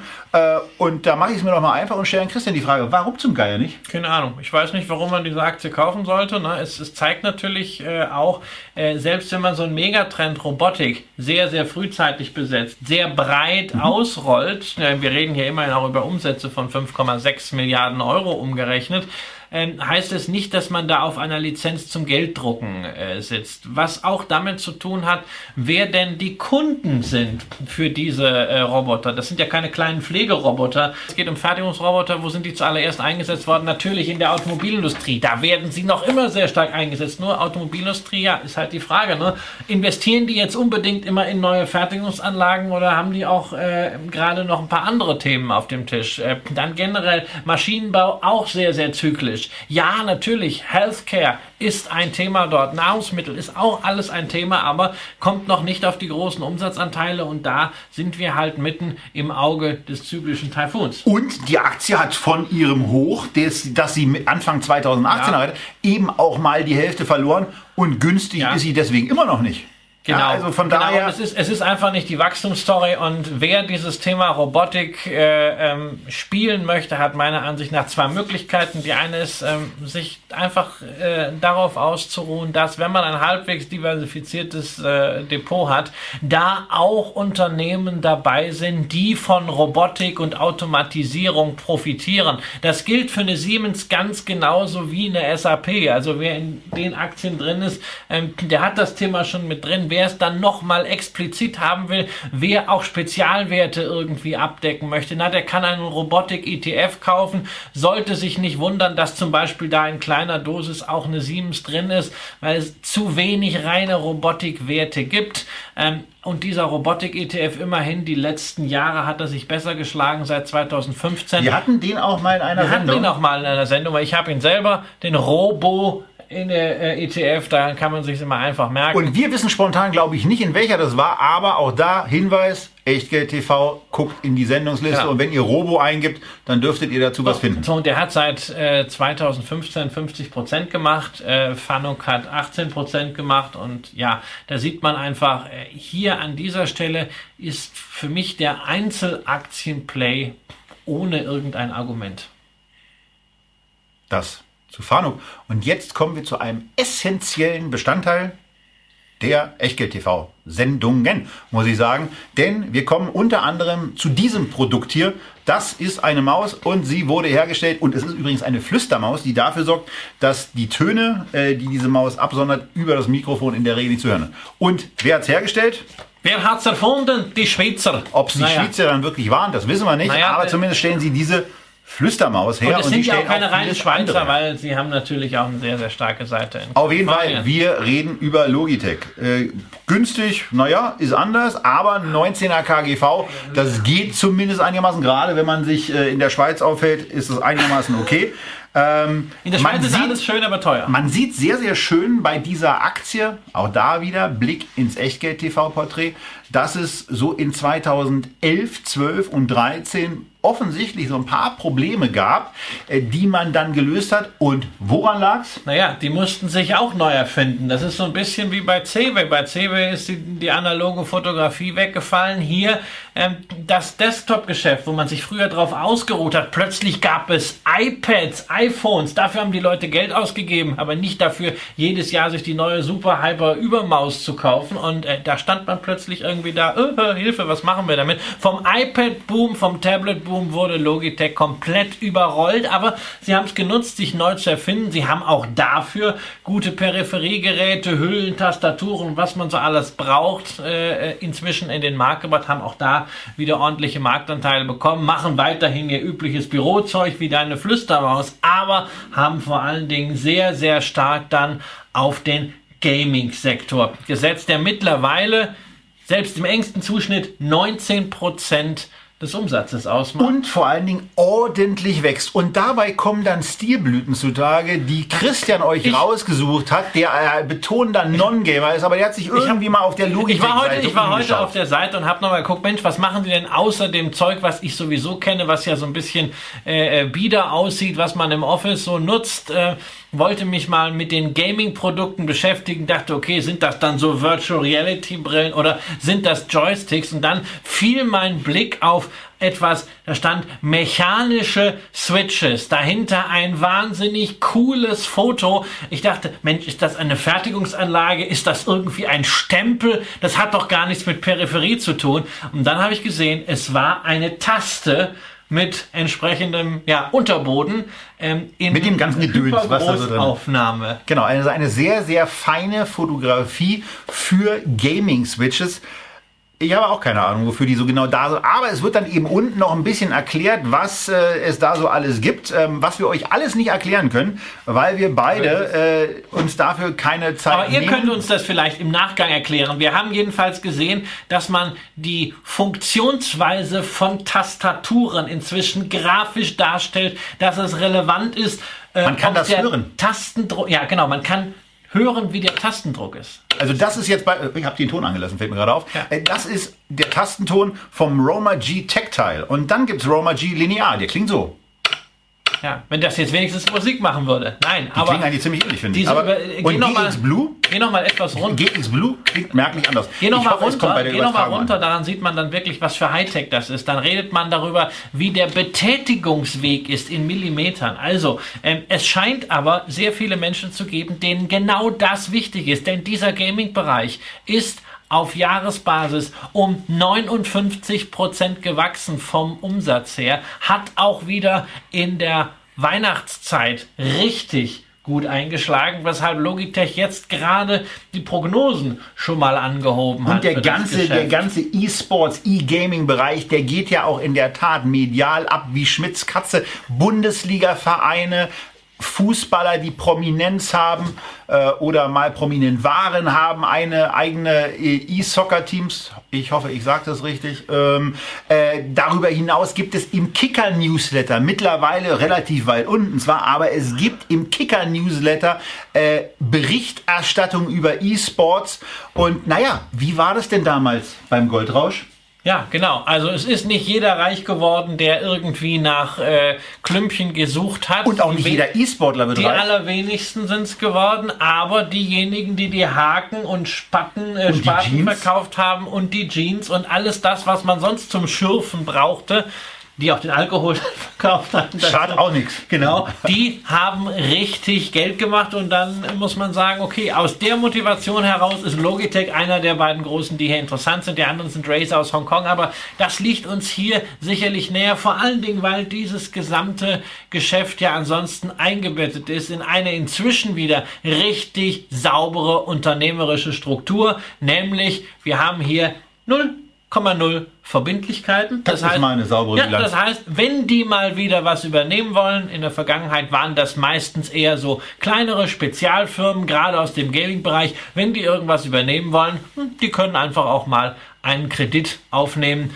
Da ist noch ein bisschen Luft. Ich habe jetzt, ja, Insofern, also muss ich sagen, das ist für mich jetzt äh, ein Unternehmen, was ich durch diese Sendung, und da bin ich demjenigen, der es vorgeschlagen hat, sehr dankbar bin, mal in ganz anderen Licht sehe. Und es ist halt natürlich für mich von Income-Portfolio, von meinem klassischen Qualitätsansatz her nichts für mich, aber das ist etwas, was in mein Spaßdepot reinkommt. Das will ich einfach verfolgen, gerade weil ich mit dem Bereich noch nichts zu tun habe, aber ja fürchte, dass irgendwann mein Sohn wahrscheinlich auch mit Gaming anfangen wird. Genau, das wird er höchstwahrscheinlich eher bei mir tun, aber ähm, das ist ein anderes Thema. Hören wir zum Abschluss der Logitech-Aktie nochmal Roma G Tactile, Roma G Linear.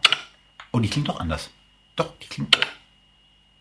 Ja, klingt anders. Und natürlich nicht zu vergessen GX Blue. Und wenn euch das was sagt, herzlichen Glückwunsch. Wir kapieren es immer noch nicht, aber haben zumindest jetzt mal Ja. die Aktie besprochen. Ich bin extrem gespannt, ob diese Knopf Tastaturdinger da in irgendeiner Form vernünftig auf dem Video Ja, zu hören ist, es ist so genial, ne? weil früher, vor 20 Jahren, ne, als wir noch so Logitech gekauft haben, da, da war doch einfach ja klappert oder klappert nicht. Ne? Alles andere war doch egal. Ja, und dann, äh, äh, ja, äh, es, es böten sich Meine, da jetzt heute- Computerspielen heute- verschiedene Geschichten an. Heute gebe, heute gebe ich zu, äh, gebe ich für Tastaturen auch Geld aus, aber das sind die schnurlosen Apple-Tastaturen und naja gut. Die kannst du aber nicht leiden. Ja, Lion Derbicell. Äh, ich vermute, die Aktie ist gewünscht worden, weil ich sie verschiedentlich äh, im Zusammenhang mit Covestro mal erwähnt habe. Äh, das Unternehmen ist aus derselben Branche, ist ebenfalls ein äh, äh, Kunststoffhersteller. Mal ganz platt gefragt, haben die auch so eine Scheiße gebaut bei der Nein, beim nein, nein, nein, nein, sie haben keinen solchen Mist gebaut. Äh, ähm, die haben auch nicht das Problem mit dem Rhein, der zu viel Wasser hat und Zu wenig. Zu wenig Wasser, sorry. Nein, nein, nein, das, haben- das haben sie nicht. Natürlich auch bei Lion Derbicell. Ähm, als Zykliker waren die letzten Monate sowohl vom Kurs als auch vom Geschäft her herausfordernd, ändert aber nichts daran. Das Unternehmen ist in diesen Kunststoffsegmenten ebenso wie Covestro sehr, sehr gut positioniert. Äh, man braucht auch nicht beides im Portfolio. Ähm, die Frage ist immer, ob jetzt der richtige Zeitpunkt ist, einen Zykliker zu kaufen. Eigentlich kauft man den Zykliker ja dann, wenn er ein richtig hohes KGV hat, eben weil der Gewinn so klein ist. Ja, ähm, nämlich auch in der Mitte der Rezession. Andererseits ist es natürlich hier schon sehr verlockend. Ja, wir haben ein Unternehmen, das finanziell, obwohl es eigentlich mal eine von Private Equity Investoren zusammengepuzzelte Bude ist, ähm, finanziell ziemlich solide dasteht, was die Verschuldung angeht und was eine richtig ordentliche Dividende Überhaupt hat. der gesamte Dividendenblock sieht toll aus. Ja, acht Jahre, äh, acht Anhebungen, das Ganze mit einem Payout-Ratio von unter 40 Prozent. Ähm, daraus resultierte natürlich umgekehrt auch ein KGV, äh, ähm, was äh, mit 7,6 extrem niedrig ist. Zuckt schon so ein Ähm, bisschen. Ja, das, das zuckt schon, äh, auf jeden Fall. Aber man darf eines an dieser Stelle nicht vergessen.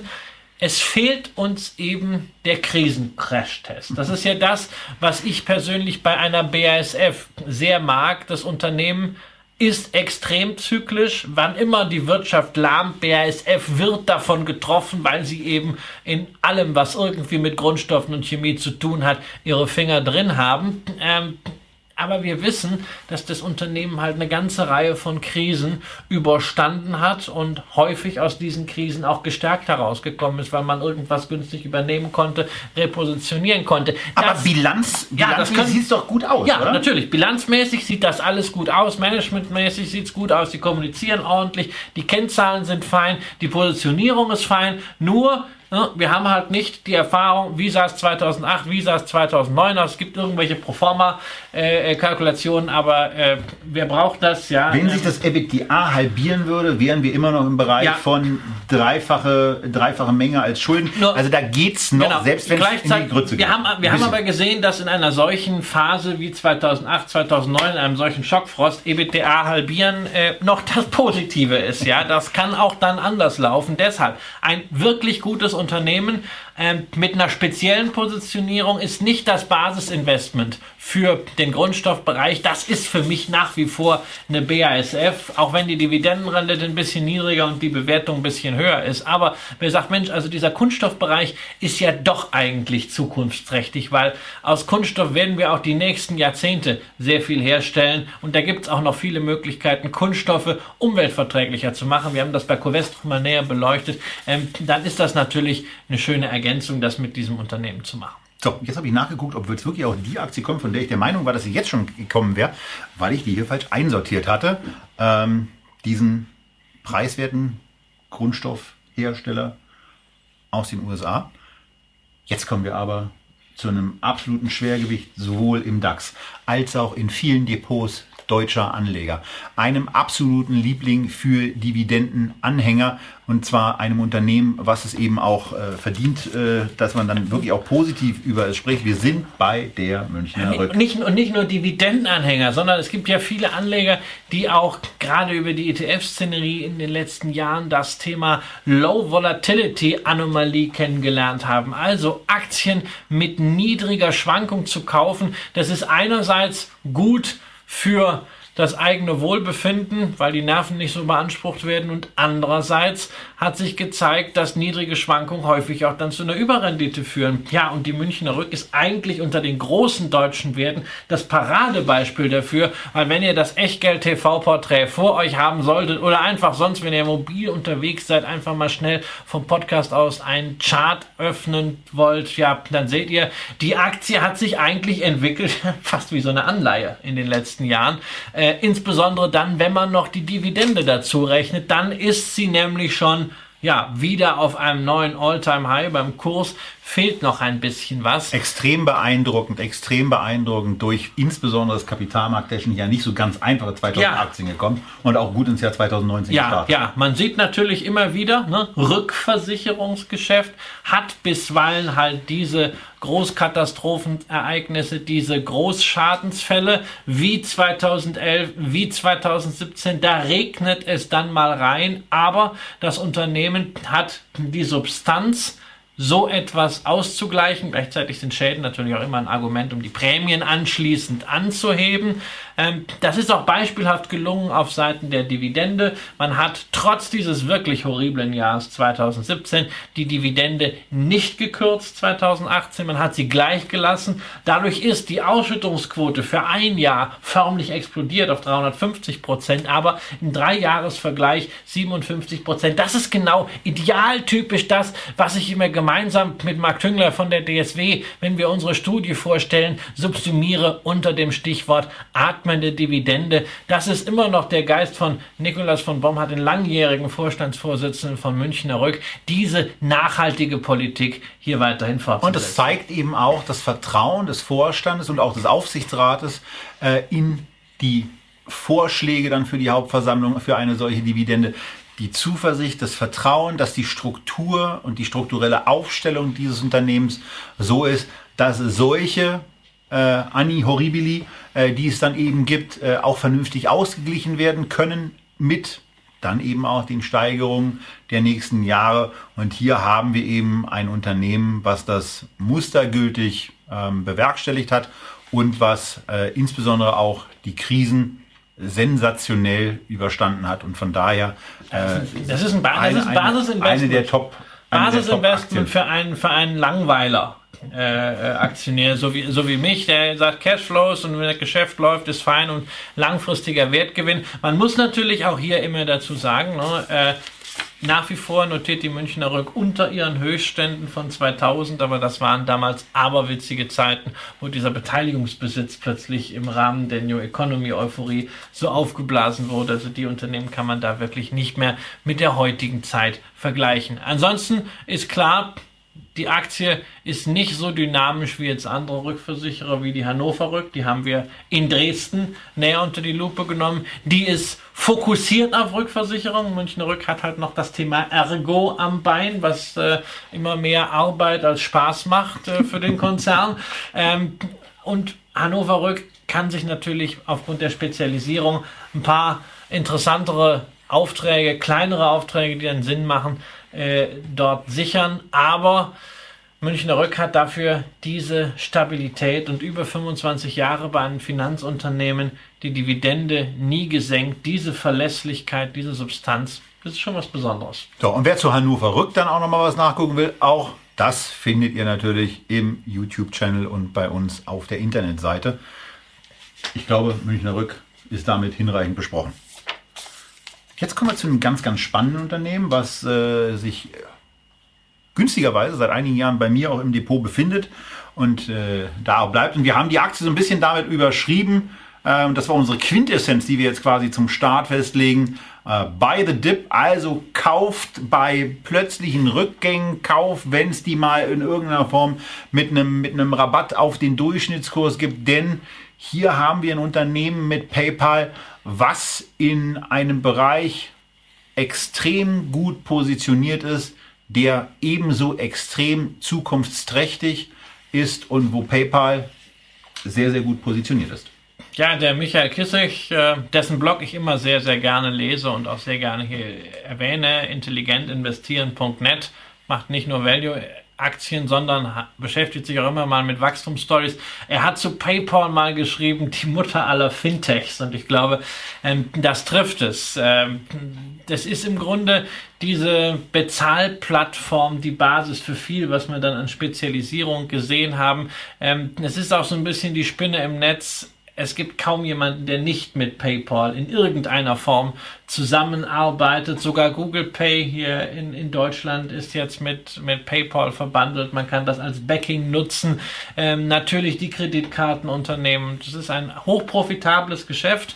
Selbst wenn wir jetzt äh, gerade gestern zum ersten Mal seit 2015 gesehen haben, dass die Erwartungen, wir haben es eben gehabt, traditionell sehr hoch nicht übertroffen werden konnten, sondern dass obwohl das die Erwartung war, dass genau, die Erwartung übertroffen werden. Genau, aber wir haben halt einen kleinen Rückgang hier an dieser Stelle mal äh, sogar gesehen auf, auf Quartalsbasis, ähm, was aber auch nicht verwundern kann, denn es äh, gibt natürlich äh, immense Investitionen. Gerade in den USA ist PayPal gerade mit einem Projekt äh, richtig in der Offensive, was schon ein paar Jahre gibt, aber was jetzt erst so richtig durchstartet, nämlich Venmo. Ähm, das sind diese Transfers Peer-to-Peer, -peer, also von Person zu Person, denn in den USA, so fortschrittlich dieses Land ja auch ist, ähm, überweisen ist da schon eine schwierige Kiste. Und das ist, das ist dann schon, also so für den Deutschen ist dann schon so ein bisschen erstaunlich, äh, womit man alles äh, klein im ersten Moment erscheinende Geldbeträge erzielen kann, aber äh, wenn man eben der Meinung ist, ein Auto für 30.000 Dollar mal mit PayPal bezahlen zu wollen, dann ist das eine Prozent, was für diese Transaktion aufgerufen wird, eben äh, mal locker der Beitrag für keine Ahnung wie viele Kreditkarten, ja. ähm, aber eben ordentlich äh, ein ordentliches ja, Geld, geht, 300 Euro für eine halt, einigermaßen schnelle Überweisung. Es geht halt Peer-to-Peer -Peer innerhalb von einer halben Stunde. Ja. Von einer halben Stunde. Von einer halben Stunde. Ja, das, das, ist, das, ist, das, ist, das ist der Transfer, wenn man es innerhalb von drei Tagen macht, kostet. Bei der Deutschen Bank gibt es, glaube ich, irgendwie auch sowas, eine Echtzeitüberweisung, zeigt, irgendwie es sowas. Zeigt, es zeigt aber PayPal, das ist eigentlich ja alles keine Rocket Science. Ja, es ist alles nur irgendwie hinterlegt. Und die Idee ist ja auch jetzt nicht, die haben ja jetzt nicht eine Mondrakete erfunden, aber es zeigt, es ist eine, eine simple Idee, perfekt umgesetzt. Äh, das ist, ich bin ja jetzt bei äh, solchen Unternehmen, die keine Dividende zahlen, noch nicht so lange auch als Aktie am Markt sind ähm, immer etwas zurückhaltend. Das ist dann für mich eher mal Spaßposition. Bei PayPal habe ich etwas mehr äh, äh, damals gekauft, weil natürlich Visa ist so eine Core-Position, auch als, als Dividendenwert kann ich mich mit anfreunden, aber PayPal war halt für mich immer greifbar, greifbarer, ich habe das auch mal ausgeführt, als äh, zum Beispiel eine Adyen oder eine Wirecard, weshalb ich eine Wirecard verpasst habe und ihr auch nicht hinterherlaufe. Bei mir war es ja so, ich habe die, hab die Aktie damals äh, noch vor dem Spin-off äh, quasi schon im, mit im Depot gehabt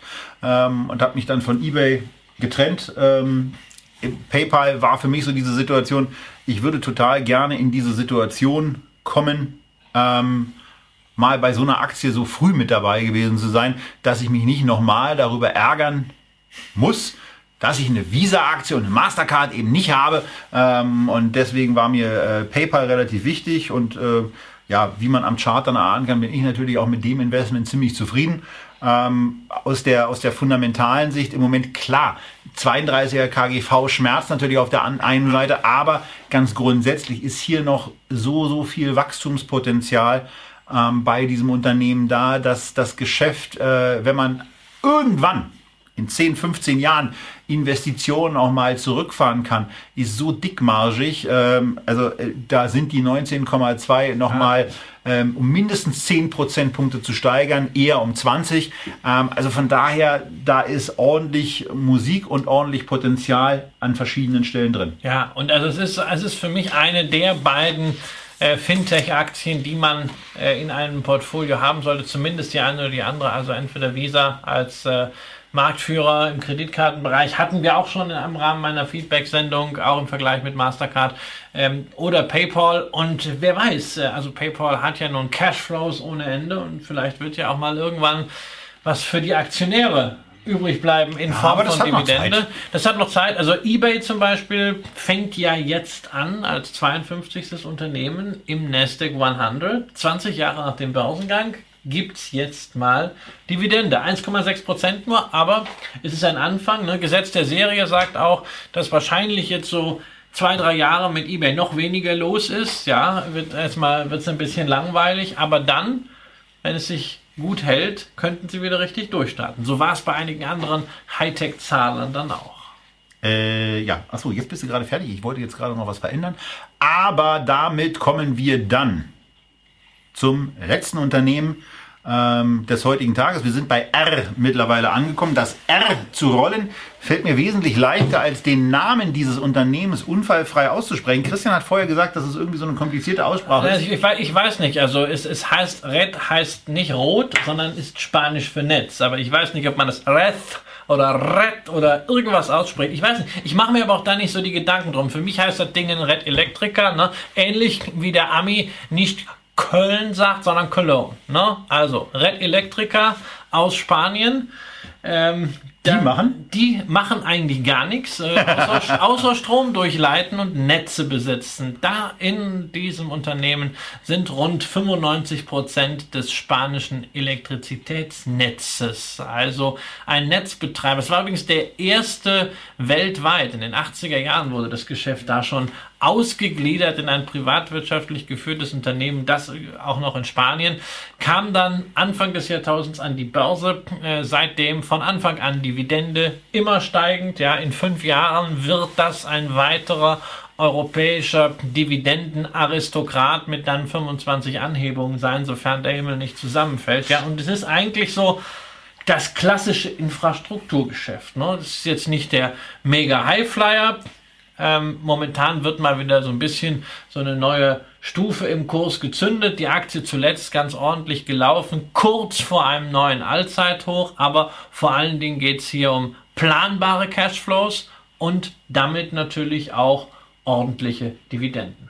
Genau. Und ähm, das ist eigentlich auch bei dem Unternehmen erstmal das, was relevant ist. Ansonsten äh, muss man bei, bei der Bewertung schon sagen, das ist mir persönlich und, und dir, wie die Vorbesprechung gesagt hat, gezeigt hat, ja auch ein bisschen zu teuer. Auf, auf dem, auf dem auf Niveau dem jetzt Niveau, ja, weil ähm, also ich habe sie, hab sie zu 15 gekauft, ich habe auch auf dividendenadel.de vor glaube, anderthalb Jahren nochmal was dazu geschrieben, ein, ein Wrap-up gemacht, ähm, auch um zu zeigen, es sind wirklich die klassischen Infrastrukturthemen. Ne? Also wir haben natürlich ja eine gewisse Verschuldung. 6 Milliarden bei einem EBITDA von 1,5 Milliarden heißt also, genau. wir haben einen Vierer, aber das ist, wenn das so planbar ist, eigentlich okay. Ähm, zweieinhalb Prozent durchschnittliche Zinsbelastung, das ist ebenfalls noch überschaubar, aber so etwas macht natürlich mehr Spaß noch, wenn man bei 15 reingeht. Und äh, das ist halt für mich dann auch so eine Aktie, da ist nicht ganz das große Wachstumspotenzial nach oben, weil eben nach unten auch durch die Einspeisungspreise und natürlich die Grundlast an Strom, die immer verbraucht wird, das abgesichert ist, wo man auch mal sagen kann, naja, das kann man auch dann kaufen, wenn mal gerade alle nicht mehr so optimistisch sind. Oder wenn, da kann man ja auch mal das, das, äh, das geopolitische Szenario spielen, wenn möglicherweise einfach mal der spanische Aktienmarkt richtig in der Grütze hängt, dann ist das ein Unternehmen, ähm, was höchstwahrscheinlich auch aus einer Krise ähm, ganz gut wieder hervorgehen wird, weil dieses Unternehmen wird keine extrem starken Umsatzrückgänge haben können. Denn, ähm, also ich meine, ja. vieles, auf vieles kann man verzichten, aber auf den Strom aus der Steckdose, da wird es schon richtig, richtig schwierig und richtig elementar. Ähm, und gleichzeitig hat der spanische Staat auch noch äh, so viel Interesse an den Dividenden, dass man das äh, Unternehmen nicht über Gebühr gängeln wird. Um 20 Prozent gehören noch der Regierung. Ich muss jetzt mal kurz nachgucken, welches Hörbuch ich hier gerade empfehlen wollte. Mach du mal weiter. Du wolltest ein Hörbuch empfehlen. Ja, na, gerade, gerade zu dem ganzen Thema, ganzen Thema Strom ähm, ist es halt schon spannend, äh, über welche Sachen äh, man sich, äh, welche Sachen man dann in der Regel so als gegeben und als sicher und so weiter nimmt. Und da hat ein Autor, ja, den kommt, ich, ich, ich gucke einfach, ich guck einfach in die Fragen rein. Ja, könnte sich E.ON nach der Umstrukturierung ähnlich entwickeln? Genau das ist das Ding. Ja, also E.ON, wenn das dann mal fertig ist, dieser riesenkomplexe Deal, äh, E.ON RWE Energy, der ja nicht nur steuerlich immense Implikationen hat, sondern auch aktienrechtlich, dann würde E.ON ungefähr dort sein, wo Red Electrica im Jahr 2000 war. Also äh, man kann E.ON, wir haben das glaube ich auch in einer Feedback-Sendung mal hier gehabt, durchaus äh, aus dieser Motivation heraus jetzt kaufen. Ich persönlich fühle mich dann wohler mit einem Unternehmen, das seit zwei Jahrzehnten zeigt, dass es dieses Geschäft versteht und dass es tatsächlich funktioniert. Ähm, ich habe halt irgendwie mit dieser ganzen deutschen Versorgerlandschaft ein Riesenproblem, äh, äh, weil sie in den vergangenen 10, 15 Jahren einerseits nicht durch überragende Managementleistungen aufgefallen sind und andererseits, weil die Politik ihnen bei jeder Gelegenheit, die sich bot, Knüppel zwischen die Beine geschmissen hat. Äh, solange nicht Richter am Ende noch das allergrößte Unheil verhindert haben. So, und das Hörbuch habe ich inzwischen, inzwischen gefunden. Ne? Also, wenn ihr dazu auch zu dem ganzen Thema Stromnetze mal ein bisschen was hören wollt, extrem spannendes Hörbuch von Mark Ellsberg. Das heißt Blackout. Von dem gleichen Autor ist übrigens auch noch ein zweites. Manuel und Andreas haben das übrigens schon die ganze Zeit reingeschrieben. Ja, ist ja super. Ja. Äh, mit Jonathan Neuscheller hatte ich mich noch über, hat, dem hatte ich dieses Buch empfohlen, der hat es dann auch relativ schnell äh, durchgezogen und ähm, äh, also es ist ein sehr, sehr fesselndes äh, Buch und man fängt sehr, sehr schnell an, äh, sich, sich Sorgen äh, zu machen. Ansonsten, wenn wir bei dem Autor schon sind, Zero ist auch noch ein gutes Buch, was man in dem Zusammenhang dann auch. Also man kann auch, man kann auch, man kann auch, man kann auch Tatsachenberichte lesen. Vor einigen Wochen war das europäische Stromnetz ja wirklich relativ knapp vor den Blackout. Ja, ja, aber äh, was, in, was in Blackout eben beschrieben wird, ist dagegen, was da, was da bisher passiert ist, eben Pillepalle. Und da an so einer Situation wird dann äh, auch die gesellschaftliche Debatte, die es im Moment um die ganzen Chip-Technologien äh, und so weiter gibt, deutlich, weil äh, es inzwischen von Geheimdienstseite offenbar auch die Sorge gibt, dass in chinesischen Chip-Technologien ein sogenannter Switch äh, enthalten ist, der ganze Netze und ganze Serverarchitekturen abschalten kann. Inwieweit da was dran ist, keine Ahnung. Aber Würdest der, aber der von Bloomberg in diesem Jahr, äh, nee, im letzten Jahr ja aufgedeckte äh, Skandal rund um das Thema, rund um das Thema Chips und verbaute Spionageeinrichtungen unterstützt das ein wenig. Aber hier zurück zu der Red Electrica. Ich, hoffe, ich warte gleich, ob uns irgendwie. Ja, ja, wir, ja wir, haben, wir, haben, wir, haben schon, wir haben schon einen Hinweis dazu bekommen. Also, wenn ich es richtig gerolltes R und weiches R, D. Ansonsten weiches D. Was ist ein weiches D? D. Hast du in der Schule, in der Grundschule D sagen dürfen? Wir haben immer A, B, C, D gelernt. Das ist ein D, ist kein D. D wie Dividende. Die Spinne in Nordrhein-Westfalen. Ja, ja, das. Äh, also zumindest da. Nee, wir ja. haben natürlich ABC. Ähm, so, das war also Red Electrica. Ähm, im Moment ein bisschen teuer. Äh, Blackout ja. als Hörbuch ist günstiger. Gibt es bei Audible, gibt es natürlich auch als normales Buch und bestimmt auch bei anderen Stellen, wo es Hörbücher gibt. Das war Echtgeld TV, Feedback 1902, unsere Februarsendung. Weiter geht's äh, mit Echtgeld TV am Donnerstag. Wenn ich mich richtig erinnere, machen wir wieder Aktie des Monats. Wir machen Aktie des Monats und ist relativ dicht beieinander dieses Mal. Und wir machen ein Thema des Monats. Genau, das machen wir auch. Äh, wie ihr das dann auf YouTube sehen könnt, wissen wir auch noch nicht. Das seht ähm, ihr auf YouTube. Genau, das seht ihr dann. Äh, wir werden das festlegen, weil Nächste Woche ist dann erstmal äh, für den Februar, glaube ich auch, das die letzte Sendung. Äh, wir werden dann mal gucken, wie wir euch sonst wie in irgendeiner Form ja. versorgen. Vorbereitet haben wir einige Videos und inwieweit wir das eine oder andere Mal auch von unseren Reisen ähm, irgendwelche ja. Sachen äh, euch vielleicht, zukommen lassen. Vielleicht so, so Insta-Story-mäßig. Das ja, wäre doch was. Aber dafür, also das, das können wir auch anders machen. Ich glaube, da, da fällt uns noch was ein. ITV. Wir sollten, das, wir sollten das jetzt im Nachgang diskutieren. Nachgang heißt bei Echtgeld TV, dass wir nach den Live-Sendungen immer noch mit den äh, Oh, mein lieber Himmel. Äh, also mit den relativ äh, vielen Menschen, die immer noch da sind, äh, die jetzt also schon, weil wir zwei Sendungen hintereinander aufgezeichnet haben, zweieinhalb Stunden an Bord sind, auch noch mindestens eine weitere halbe Stunde verbringen werden, bevor wir dann in den Feierabend gehen. Ihr habt jetzt dieses Video geschafft, Echtgeld TV Feedback und wir freuen uns, euch beim nächsten Mal aus Berlin oder von irgendwo auf der Welt wieder zu begrüßen. Bis dahin alles Gute, bleibt gesund, gute Börsengeschäfte und bis bald. Tschüss.